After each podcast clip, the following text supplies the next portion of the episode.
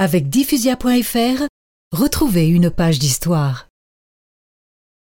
L'arrière-garde, commandée par Roland, s'engagea dans un passage abrupt au col de Roncevaux. Quand tout à coup, Attention Une attaque alors les ennemis firent tomber du haut de la montagne d'énormes pierres.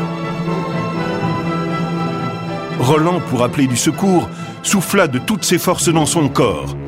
Charlemagne l'entendit de loin et dit N'est-ce pas là le corps de Roland? Non, sire, ce n'est pas le sien. lui répondit le traître Ganelon, pourtant beau-père de Roland, mais qui était secrètement dans le camp des adversaires.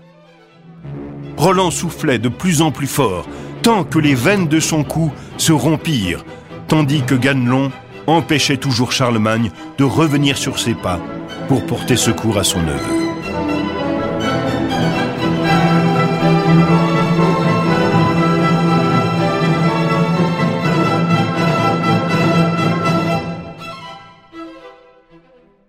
C'est ainsi que périt Roland.